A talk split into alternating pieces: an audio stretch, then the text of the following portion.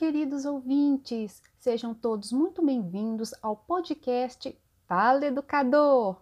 Esse podcast será apresentado por Érica Damasceno, Miriam Bittencourt e Roberta Rinaldi.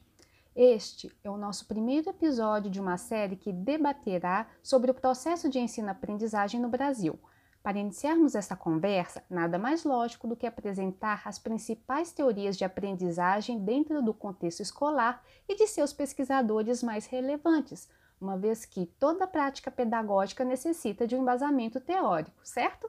Além disso, cabe ressaltar que a base teórica só trará benefício se for vista pelo educador como ferramenta necessária para sua prática pedagógica em sala de aula, ou seja, o importante é que haja o diálogo entre a teoria e a praxis, pois isso possibilita que o professor desenvolva diversas atividades em sala de aula, resultando numa melhor compreensão delas por parte de seus educandos.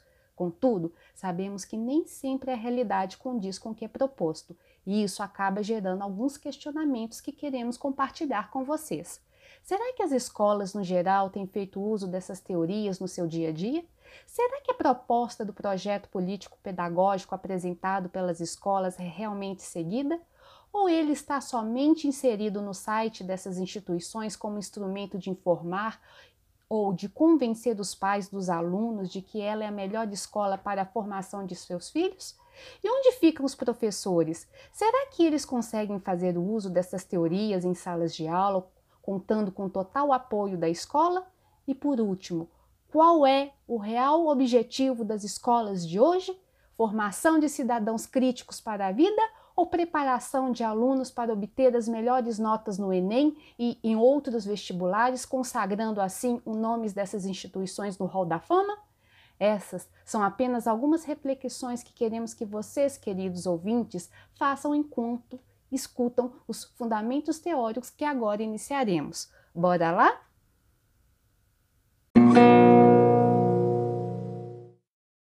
Teoria da aprendizagem escolar que será abordada é a behaviorista.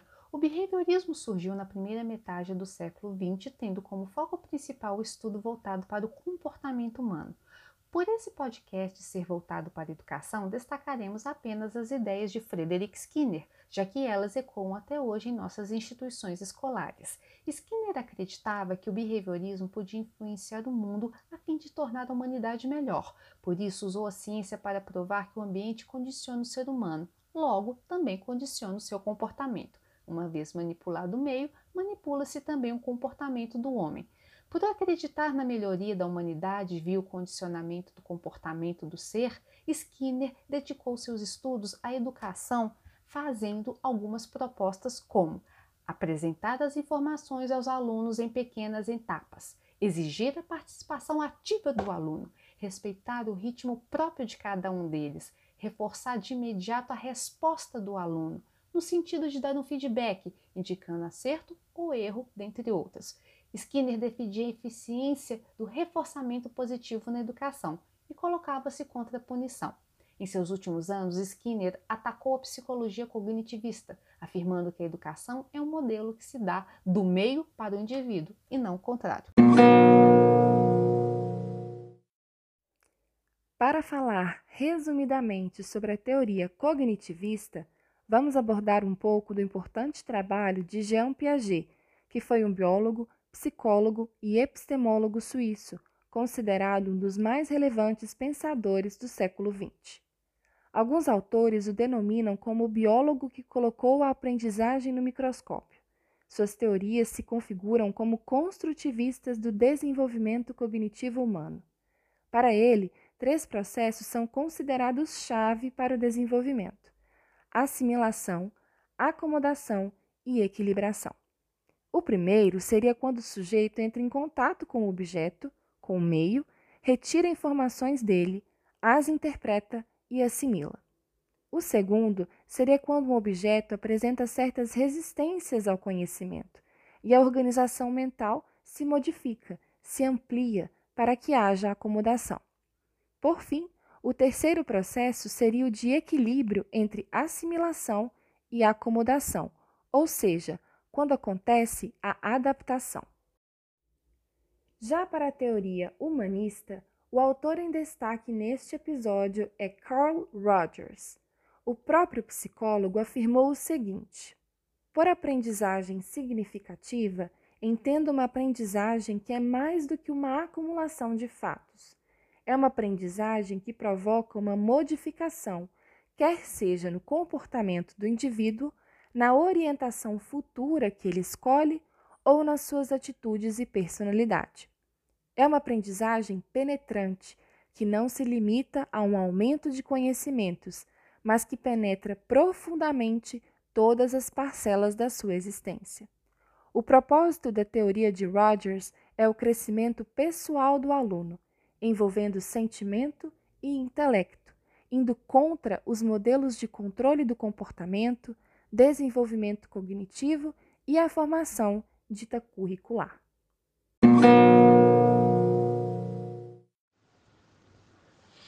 Para abordar as teorias socioculturais, destacamos dois autores muito relevantes para a construção desse conceito: Levi Vygotsky e Paulo Freire.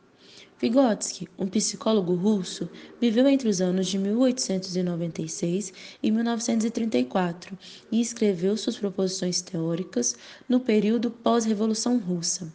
Suas proposições eram diretamente opostas ao que acreditava seu contemporâneo Jean Piaget. Para Vygotsky, as relações sociais tinham um papel fundamental no processo educativo, e o aprendizado só era possível se o homem fosse entendido como um ser que se forma em contato com a sociedade. Por conta dessa definição, a corrente pedagógica derivada de seu pensamento é denominada socioconstrutivista ou sociointeracionista. Outro ponto importante do pensamento de Vygotsky é a mediação. Para ele, Todas as interações dos sujeitos com o mundo são feitas por meio de instrumentos técnicos e da linguagem. E a linguagem é repleta de conceitos consolidados nas culturas às quais esses indivíduos pertencem. Já o educador Paulo Freire viveu entre os anos de 1921 e 1997. Ele atuou e produziu suas obras no período ditatorial. A característica mais marcante de seu trabalho está no fato de que Freire entendia a educação como um ato político, cujo principal objetivo era conscientizar os alunos, trazendo o um entendimento de sua condição oprimida a fim de que buscassem libertação. Essa abordagem educacional passava necessariamente pela valorização das interações sociais e da cultura dos alunos no processo de ensino-aprendizagem. Ele dizia: os homens se educam entre si, mediados pelo mundo. Ou seja, a criação cultural que forma o indivíduo é uma construção coletiva, onde estão presentes as relações dos sujeitos entre si, a ação provocativa e geradora do professor e a mediação do mundo que o cerca. A aplicação dessa proposição teórica era evidente em seu tão conhecido método de alfabetização, que propunha a utilização de palavras pertencentes ao universo cultural dos alunos, chamadas de palavras geradoras, para alfabetizar alunos na educação de adultos.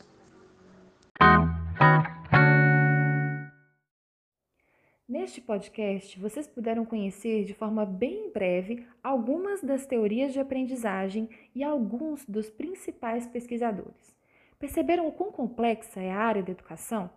Inúmeros estudiosos se dedicaram às pesquisas com um objetivo em comum, o de tornar o ensino-aprendizado algo verdadeiro, aplicável, para que as teorias pudessem ser realmente praticadas, não ficando somente nos livros dos tempos de faculdade. A teoria tem que andar junto com a prática, mas o que vemos, por vezes, são alunos pouco receptivos à aplicação de determinadas metodologias, frustrando assim as propostas e os planejamentos dos professores. Isso sem falar da falta de apoio da escola, que nos passa a impressão de que se esqueceu de sua função social pedagógica em relação aos educandos, às famílias, aos professores e à comunidade escolar, tornando-se uma espécie de escola-empresa que busca gerenciar a vida dos alunos visando lucro ou não prejuízo. Afinal, essa administração é também desigual.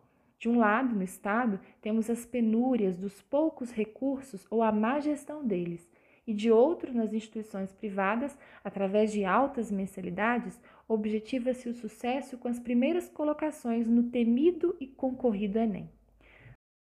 Mas não podemos perder a esperança de que esse panorama mude, pois acreditamos que o processo de ensino-aprendizagem é o constante diálogo e intercâmbio de ideias entre educando e professor, junto aos membros da escola, da família e da comunidade. Afinal, como afirmou o nosso educador Paulo Freire, não existe ensino sem aprendizagem. O educador e o educando trocam de papel o tempo todo, ambos aprendendo e ensinando uns aos outros.